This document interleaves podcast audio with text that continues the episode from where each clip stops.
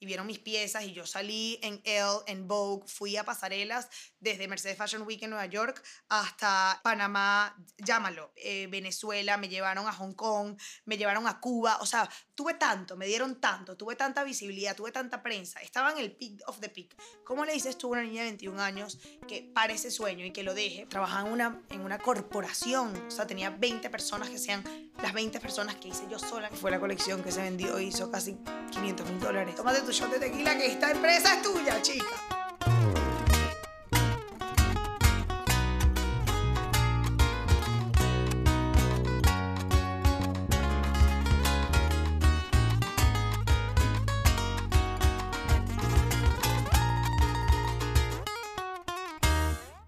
Hola, hola, ¿cómo están? Hoy estamos en un nuevo episodio de Localness Podcast hablando de lo que pasó, lo que está pasando y lo que pasará en la industria de la moda en Venezuela. Y hoy estamos con una mujer que le está pasando a la moda en Venezuela, Carmela Osorio. ¿Cómo estás? Bienvenida.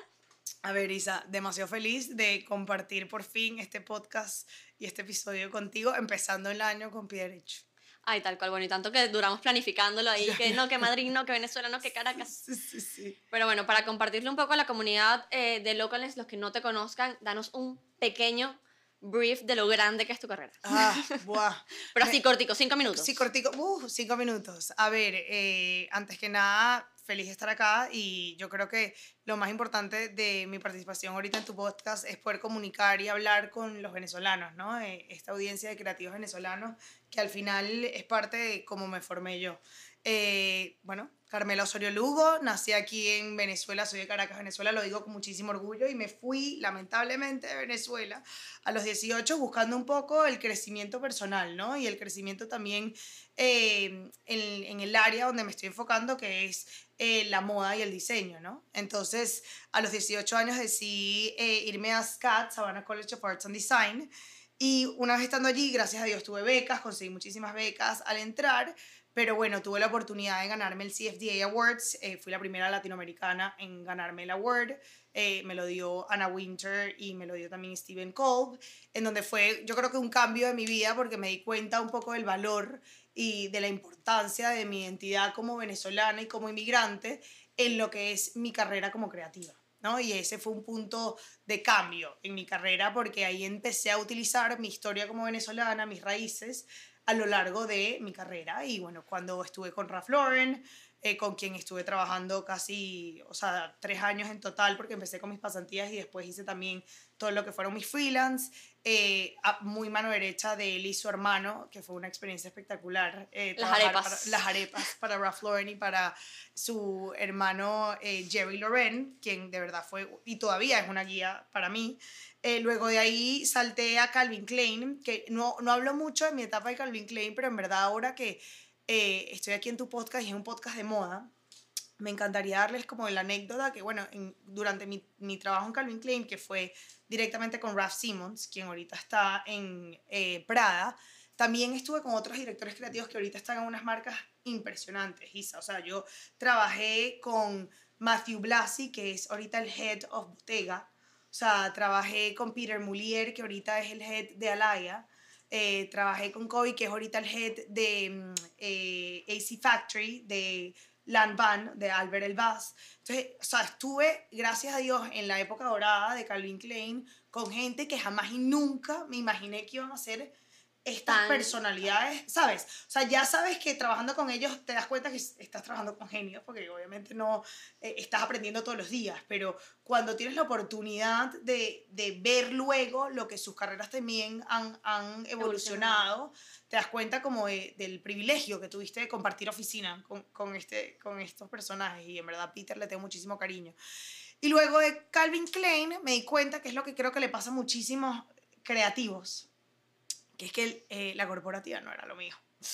Eh, que bueno, que es muy importante eh, definitivamente trabajar para marcas grandes, porque te formas como profesionalmente y creativamente, pero decidí con una llamada de teléfono de una influencer muy reconocida en Alemania, empezar una empresa de moda sostenible que en un año pasó a ser la empresa, una de las empresas más grandes de moda sostenible en Europa, que se llama Tire empecé a Tire en el 2019, lanzamos a Tire en el mismo eh, fue una locura porque la lanzamos en Black Friday y se lo vendió todo a las, a las 3 horas. Black Friday 2019. Del 2019. Ok, antes de la Justo pandemia. Justo antes antes de la COVID. pandemia. Pero el año del COVID fue el año donde tuvimos más ventas y en el 2021 salimos en las listas de Forbes como una de las marcas más emergentes, hicimos 1.5 millones de euros en solo nuestro primer año, una sola persona empleada y ellos dos, o sea, nosotros nosotros cuatro. Entonces fue como una, fue decir, wow, o sea, no necesito mucho para crear algo muy grande, ¿no?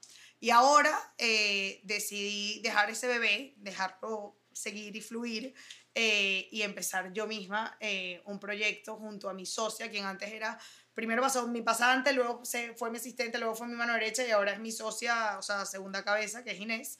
Eh, y juntas empezamos eh, Creative Sin Craft, que es una plataforma para creativos, donde tuve el placer de conocerte.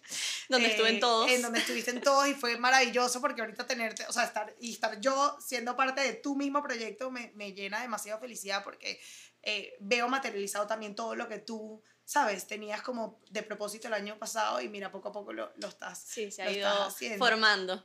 Y bueno, luego pronto, Dios quiere la Virgen, este año lanzamos nuestra marca de moda, que bueno, ya cuando vuelva hacemos otro podcast y les digo el nombre. Ah, eso te iba a decir, no se puede decir Mm, todavía el nombre, ¿verdad? Todavía no se puede decir.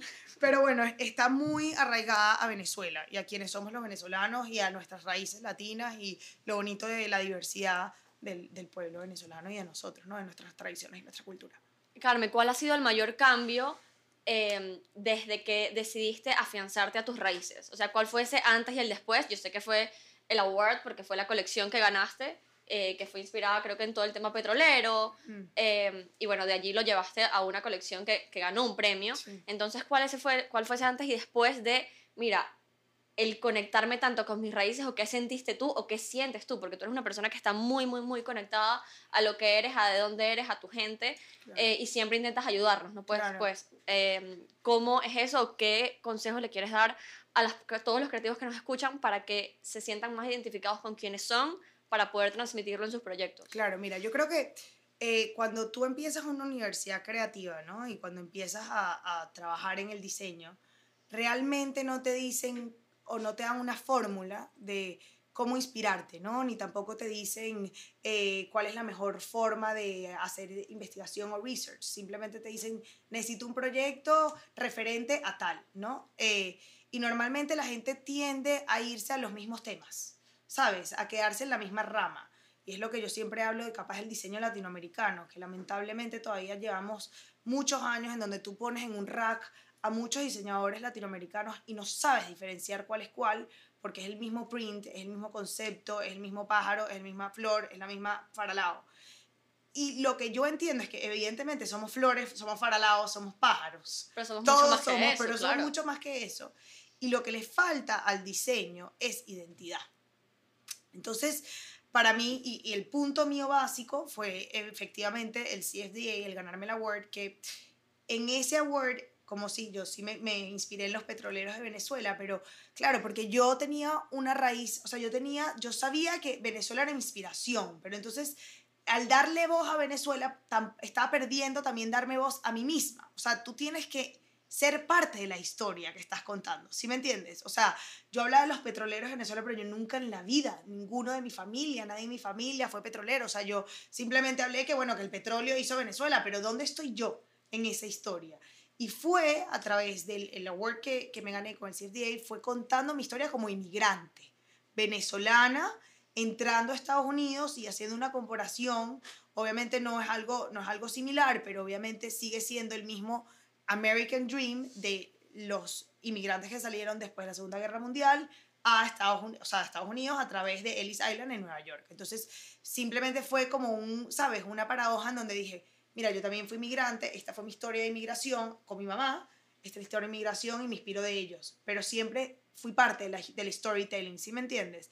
Entonces, cuando tú le das identidad a tu forma de diseñar, es lo que yo te digo, ya, ya la pieza tiene otra vida, porque tiene tu historia y tiene una persona por detrás, ¿sí me sigues? Y yo creo que eso es súper importante eh, en el área creativa, que los creativos dejen de ver hacia el lado, que dejen de ver a lo que está haciendo el otro, o qué es la tendencia, o qué la tendencia no existe. Sea, la tendencia es simplemente lo que te dicen supuestamente que se vende, o lo que dicen que es el color, pero primero enfócate en ti. Hablemos de cuál es tu historia, qué es lo que tú quieres vender, qué es lo que a ti te gusta, qué es lo que vamos a, cuál es el sentido que le vamos a dar a tu marca que se correlacione contigo. Entonces, una vez que desprendamos eso, ¿no? Que de verdad indaguemos quién es Isa, ¿sabes? Luego de que indaguemos quién es Isa, que encontremos el color de Isa, que encontremos en la historia que Isa le va a contar al mundo, con el cual la historia de las clientas se van a identificar con ella, empezamos a crear los pilares de esa marca. O de marca, o de proyecto creativo, o de tu forma de hacer arquitectura, interior design, lo que sea.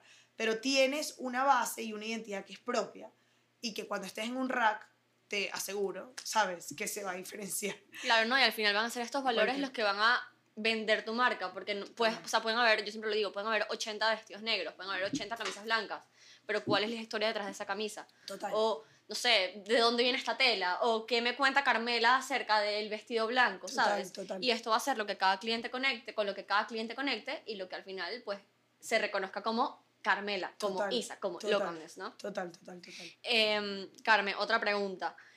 En este, como que en este camino de encontrarnos, en este camino de, mira, saliste de SCAD, yo sé que tú hiciste tu marca, ¿cómo fue dejar después que esa marca ya estaba tipo tan Ya, guau, Ya. eh, dejar ese bebé también ir?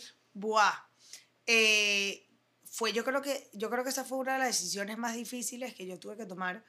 Y mi hermana, que está aquí presente, estamos, por cierto, en el showroom de The Label, una marca venezolana en la cual estoy súper orgullosa porque Adri vino aquí a hacer país y tiene unas camisas espectaculares que están hechas de tela italiana y es impresionante como, o sea, dejar a un lado su carrera de, de Nueva York a venir a literalmente construir el país. eh, Y no con solo con The. Label, sino sí, con claro, con todos los Inspiro, con programas que tiene, Produzco, poco se con- habla, por favor, tienen que ir a seguirla, Adriana Osorio Lugo, en Yo Inspiro y en, y en The Label, pero fue ella misma la que yo me recuerdo en esa época, yo, yo siempre he sido muy terca, o sea, yo siempre he sido muy, no, yo, yo lo quiero para ayer, o sea, no, es que no fue ayer, fue anteayer, ya yo lo, o sea, ya, ya lo perdí, ya lo quiero, o sea, lo, que, lo quiero ya. Y yo estaba muy, o sea, lo quiero decir en verdad, en, en términos venezolanos, no lo voy a decir. Estaba muy niñita, para ver si lo entienden. Estaba niñita, terca, y yo, o sea, ¿cómo tú le dices a una persona de 21 años, ¿vale? Que está yendo a Capsule, que es el mayor market show gratis, ¿vale? Me dieron gratis Capsule en Nueva York porque vieron mi talento y vieron mis, y vieron mis piezas y yo salí en Elle, en Vogue, fui a pasarelas desde Mercedes Fashion Week en Nueva York hasta eh, Panamá, llámalo, eh, eh, Venezuela, me llevaron a Hong Kong, me llevaron a Cuba, o sea, tuve tanto, me dieron tanto, tuve tanta visibilidad, tuve tanta prensa, estaba en el peak of the peak. ¿Cómo le dices tú a una niña de 21 años que no que, que pare ese sueño y que, lo, y que lo deje? Porque evidentemente no tenía el conocimiento, no tenía la experiencia y más que todo, no tenía el equipo para hacer una marca. Entonces, claro, para mí fue un, un choque, pero eh, agradezco que haya sido así, porque si no el choque me lo hubiese dado mucho, mucho peor y mucho peor después, creo. Porque luego de eso fue aprender, ¿no? Fue yo verme en, la, en, la, en, en, en el camino de decir, vale, o sigues por este camino en donde vas a tener que bregarte y, y tratar en verdad de conocer cómo hacer una marca de moda sostenible a los 21 años, que es muy difícil hacerla sin recursos económicos, sin equipo, sin conocimiento. Ah, aquí está el mejor diseñador de en ese entonces, Raf Simons acababa de terminar Dior. O sea, acababa de ser el, el documental Dior and I, que todos lo vimos, que es para mí el mejor documental de moda que hay ahorita industria. Y después se está yendo a Calvin Klein y te dice, mira, es que vas a trabajar para él. O sea, vas a aprender de verdad qué es una marca de moda y qué conlleva, ¿no? Eh, El, el fundarla. Y gracias a Dios tuve la experiencia de decir, no, yo creo que en verdad, humildad, que, que creo que a todos nos cuesta a veces tenerlas como diseñadores, de decir, es que yo no me las sé todas. Es que yo a los 21 años mm, todavía me falta demasiado por, Totalmente. por aprender y que ese proyecto no se va a ir. O sea, la estética de Carmela, la identidad de Carmela no va a dejar de ser esa identidad en 9, 10 o 15 años. Y yo me prometí a los 21 años que antes de los 30 años yo iba a tener mi marca. Y tengo 30 años y Dios quiere la Virgen, voy a lanzar mi marca. Eh, con- bueno, 30 y piquitos, pero bueno, antes de los 30 constituí la empresa, así que eh, Y cumplí así el que ya- objetivo. sí. sí. Mira, yo creo que eso es bastante difícil. Bueno, tú lo sabes, lo vivimos, lo viví. O sea, basta, creo que el, el último el último golpetazo me lo diste tú de que Isabel ya, o sea, déjalo Sí. ir. Eh, porque bueno, dejar ir un sueño no está fácil. Un sueño en el que trabajaste por 3, 4, 5. Pero es ponerlo en pause. Claro, claro. No, pause. súper, súper pausa. o sea, Super es que pausa. No es stop, es pause. Tal cual, super pausa. Pero es que allí entra la humildad de, mira, todavía no estoy lista. O sea, yo tengo tres años que a mí me decían, Isa, o sea, ya tienes que dejarlo ir, o sea, tienes que ponerle una pausa, tienes que ponerle una pausa. Y señora terca, Ya. vamos a seguir, vamos a seguir, vamos a seguir, hasta que las circunstancias y las situaciones te dicen, mira, o sea, o lo vas a dejar ir de la, de la peor manera posible, y lo vas a inundar y lo vas a desterrar, o bueno, le das una pausa y después lo revives con toda la fuerza del mundo. claro. Y allí uno tiene que ponerse los, los 4, 5, 20 dedos de frente y decir, mira, cuál es la mejor opción y cuál es la opción más inteligente en base a lo que yo quiero lograr en un futuro, ¿no? Total, total. Entonces, creo que esa reflexión es como muy, muy importante, sobre todo eh, nosotros en el área creativa, que siempre queremos como hacerlo nuestro. O sea, nosotros los creativos siempre es como que nuestro camino y Sí. nuestra empresa y nuestra cosa. Entonces, ¿cuál es la manera más inteligente? O sea, es mucho mejor em- aprender con alguien en una empresa mucho, muy grande, en una empresa mucho más experimentada, y después, bueno, con todo este conocimiento, así como hiciste tú, lo sacas, lo exprimes y lo imprimes Claro. en, bueno, Creatives in Craft y lo imprimes en la, La marca, eh, que todavía está en secreto. Sí. Em, Carmen, ajá, ¿y cómo, a ver, cuando a ti te llaman para trabajar con, con Siemens, ¿quién te llama? O sea, ¿cómo consigues ese trabajo? Mira, ya yo estaba trabajando para Ralph Lauren en ese entonces. Estaba en la empresa que, que muchos la conocen que se llama Club Mónaco.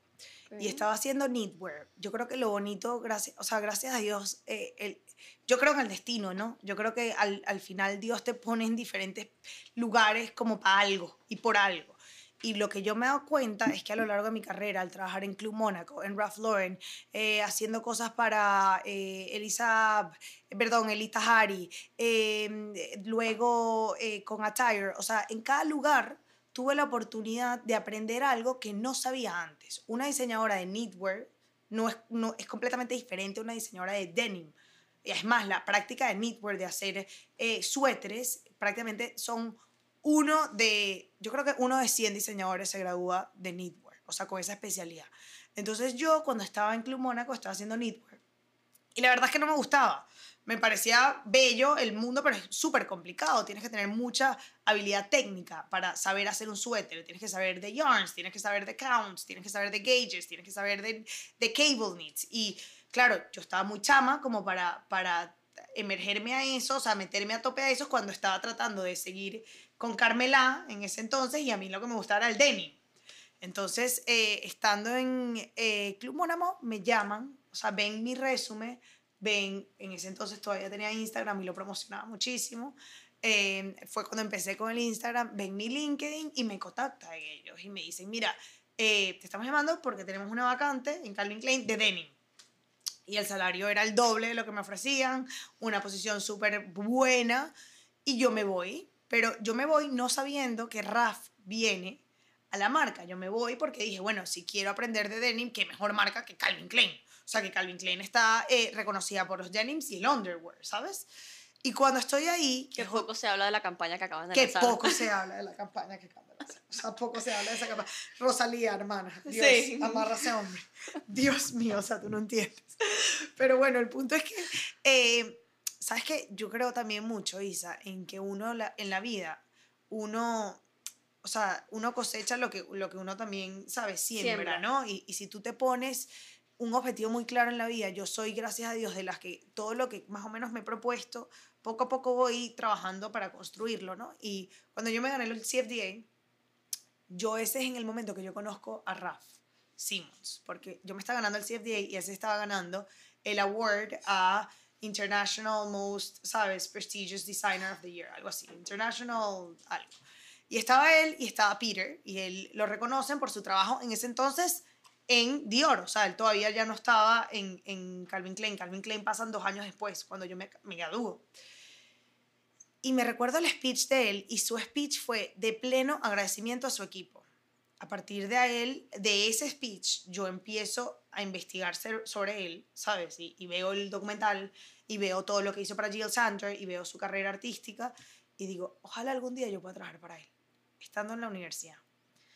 Entonces me recuerdo perfecto el día que eh, estoy en mi oficina en Calvin Klein, teníamos unos culículos blancos y nos llega un email al, al cajón de buzón y dicen, eh, we have a account, we have a new, we have, uh, no sé cómo se dice en inglés, eh, we, have a we have brought to the team a new, sabes, creative director and his name is Ralph Simmons. Join me to welcome.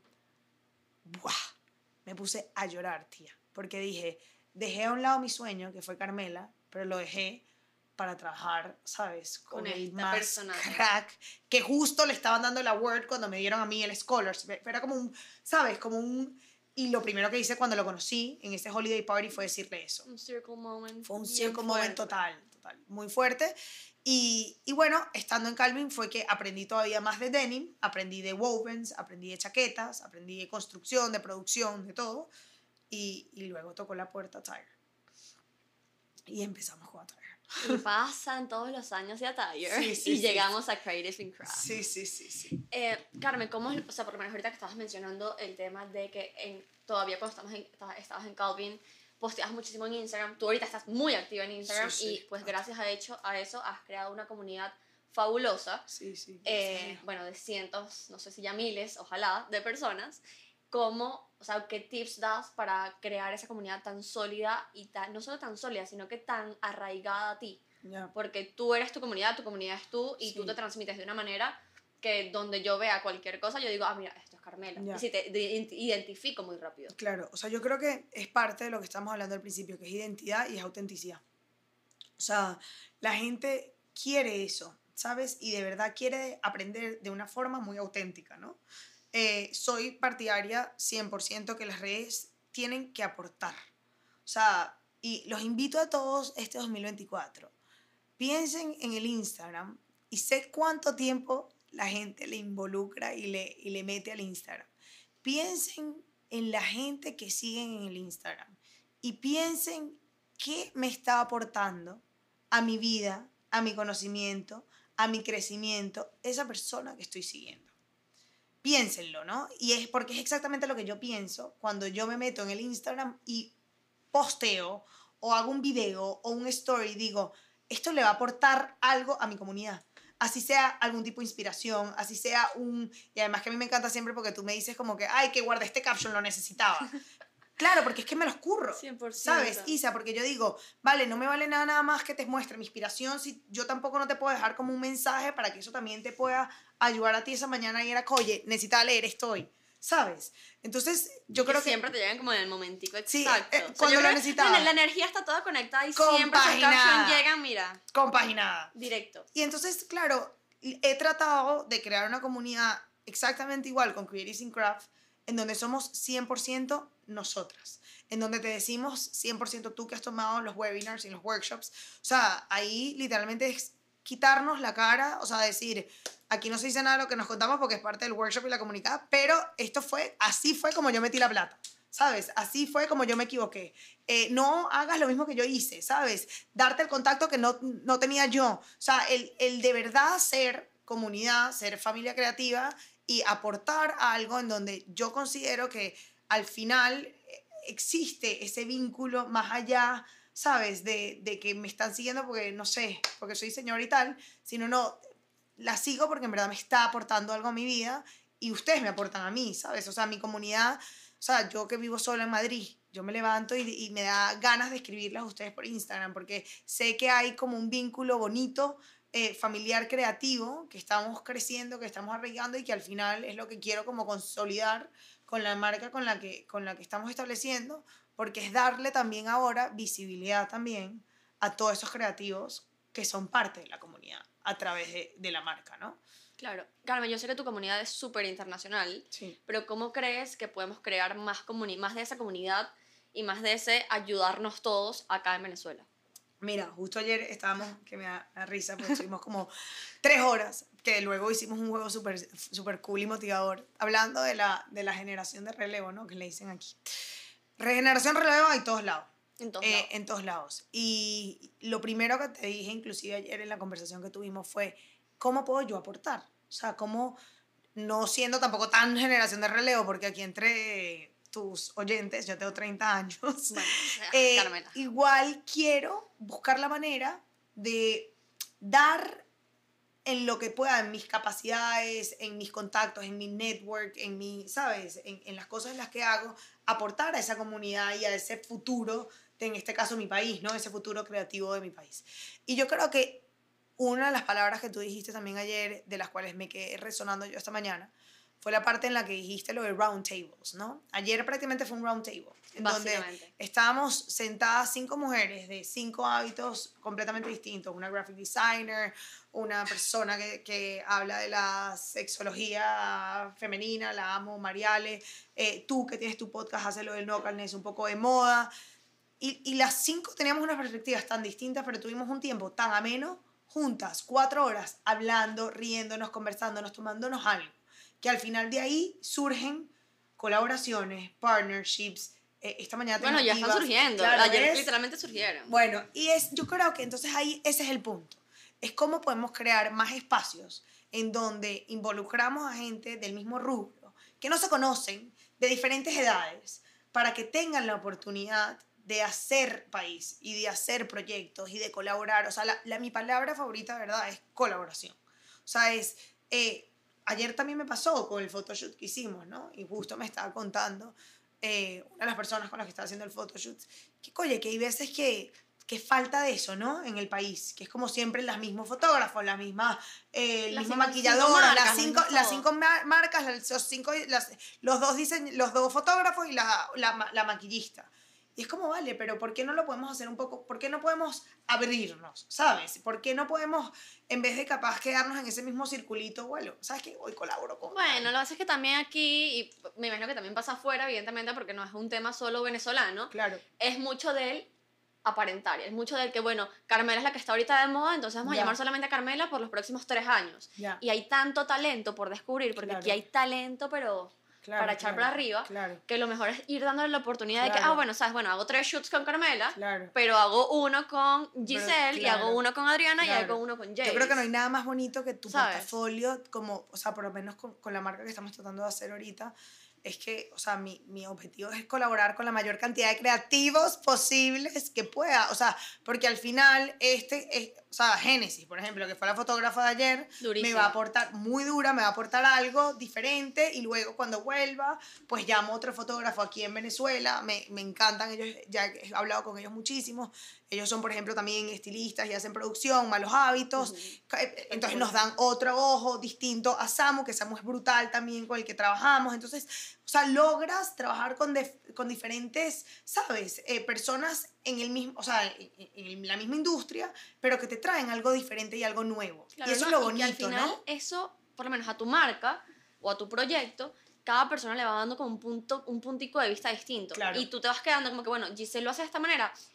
Trabajé con Giselle una vez, pero me encantó esto que hizo, me lo Claro, quedé. Claro. Y Jay lo hizo así y me lo quedé. Claro, Y claro. vas creando como un consen- consenso Sí. de puras cosas buenas y de cosas que le aportan a tu marca y que, bueno, capaz hayas, hayas hasta identidad Total, es en que todos estos yo creo que tiene, que tiene que haber más apertura. Y ese es el problema. O sea, te tienes que abrir. O sea, a mí me encanta el, el decirle otra persona, el colaborar con otra persona y otro creativo completamente distinto, porque me va a traer algo nuevo, ¿sabes? Eh, me pasa muchísimo con las, con las marcas y los clientes que tenemos que nos dicen, Buah, es que necesitamos otro ojo.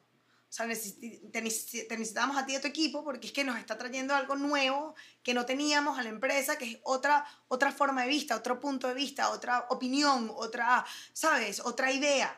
Y a mí, por eso es que me encanta colaborar con diferentes graphic designers, con diferentes fotógrafos, con diferentes videógrafos, con diferentes modelos, porque tú dices, ¡buah! No lo había visto así. Qué guapo, ¿no? Eh, me, me quedo esto voy con otro y después vuelvo. O sea, yo por ejemplo con Genesis he trabajado muchísimas veces y la próxima vez me encantaría trabajar con tantos, tantos fotógrafos brutales que tiene Venezuela, pero es eso, es darle la oportunidad, ¿sabes? Y, y se lo digo también en incentivo a las marcas acá venezolanas, de, de dejar de abrirse de explorar, de, de salir de lo común, de que, vale, esta está la moda, pero bueno, porque este no puede estar la moda, chica, ¿sabes? O sea, está la moda, ¿qué es estar a la moda, la verdad? O sea, que estar en tendencia. Yo no quiero estar en tendencia, o sea, I want to be timeless, ¿entiendes lo que te quiero Totalmente. decir? No, y quieres ser tú. Total, Ya. total, total, total. Entonces, sí. Sí, bueno. Abro, abro, Abro debate. sí, total. Sí, esto es un tema de conversación, a ver, bastante extenso eh, y donde cada quien puede aportar demasiado Sí. porque al final todos tenemos ojos distintos, todos sí. tenemos, vemos las maneras, vemos las cosas de maneras distintas y pues lo que tú vas a diseñar de una manera yo lo voy a diseñar. Así sea el mismo vestido negro, siempre va a tener algo totalmente diferente de acuerdo a lo que Total. eres tú y a lo que soy yo. total. Carmen, para cerrar aquí, Uf, porque no sé cuánto tiempo llevamos en realidad. closure. Más o menos. Vale. Eh, ajá, dame tres, tres no, dame dos. Una cosa buenísima que te haya pasado que no, que no puedas olvidar en tu carrera, pero que no hayamos mencionado antes en este podcast. Ok. Y una cosa, bueno, que te haya cambiado la vida, o sea, uno de estos breakups o estos golpes que nos da la vida, pero que nos hacen resurgir, por así decirlo. Vale. Sé que nombramos varios acá, pero Wow. O sea, una, una cosa de mi carrera que no mencionaba por acá, que me ha cambiado la vida. Uy. eh, bueno, te voy a- es más, te voy, a, te voy a decir una y te voy a decir una para las dos, si te parece bien. vale. ¿Vale? Eh, a mí, Attire me cambió la vida. O sea, a mí y, y- y me hizo crecer como diseñadora como no tienes idea. O sea, Attire para mí y para los que no, bueno, los mencionamos acá, fue la marca que yo creé junto a una influencer muy famosa, se llama Senia Jones. Y Attire para mí fue mi primer bebé, ¿no? Fue decir, wow, lo puedo hacer con solo 25 años. Wow, o sea, eh, eh, el, que, o sea, el que le pone pichón a- y le mete con todo a cualquier cosa, lo puede lograr con poco, ¿no? Eh, fue también desafiarme a mí misma.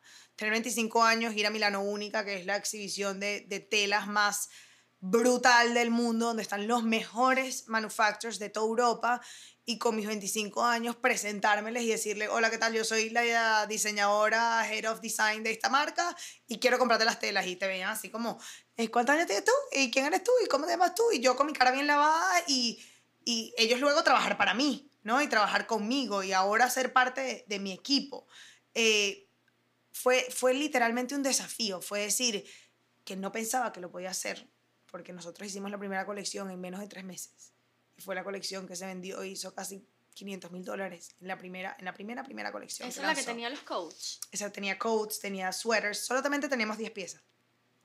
Y fue yo ponerme en prueba y darme cuenta que era, que era capaz. Pero luego de ponerme en prueba y de saber que era capaz, hasta fueron años de mucho crecimiento y fueron años muy difíciles. Porque claro, tienes 25 años y tienes una empresa enorme también a, tu, a tus, in, in your shoulders, ¿no? Y tienes que sacarla adelante.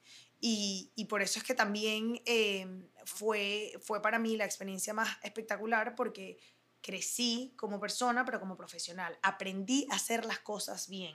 Aprendí a hacer una marca de ropa. Yo antes de Attire eh, ten- eh, trabajaba en una, en una corporación, o sea, tenía 20 personas que sean las 20 personas que, que hice yo sola en Attire.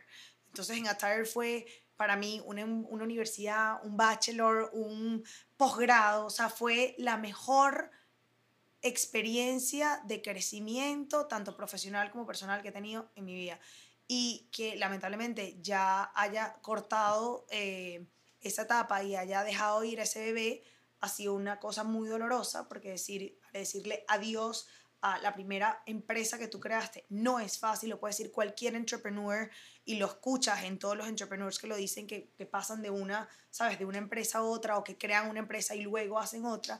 Es un proceso súper difícil, ha sido un proceso de luto para mí el año pasado, decir, vale, ya, ya, ya crecí, ya hice esta empresa, pero ha sido también un proceso de, de, de agradecimiento y de aprendizaje espectacular.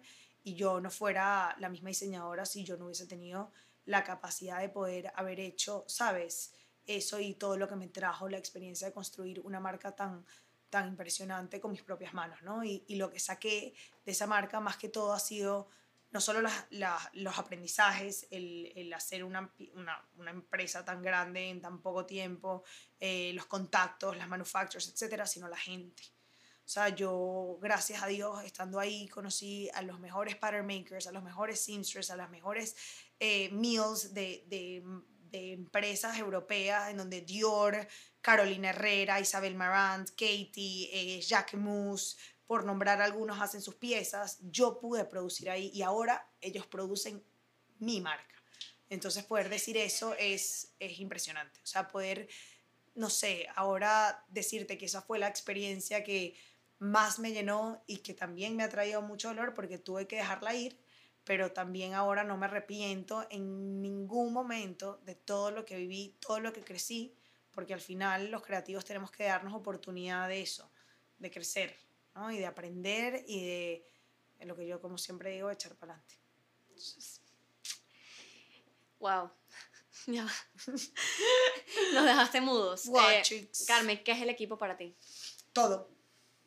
El equipo es todo. O sea, sin equipo no hay empresa. Eh, y creo que a veces eh, los diseñadores creen que se lo, lo pueden hacer todo. Hay- yo creo que hay, hay un problema a veces con los diseñadores que, que se creen, no sé, como dioses o que se creen demasiado creativos y que yo puedo hacerlo. No, lo puedes hacer todo, hermana. No puedes, o sea, no puedes. O sea, simplemente sin equipo no eres nadie.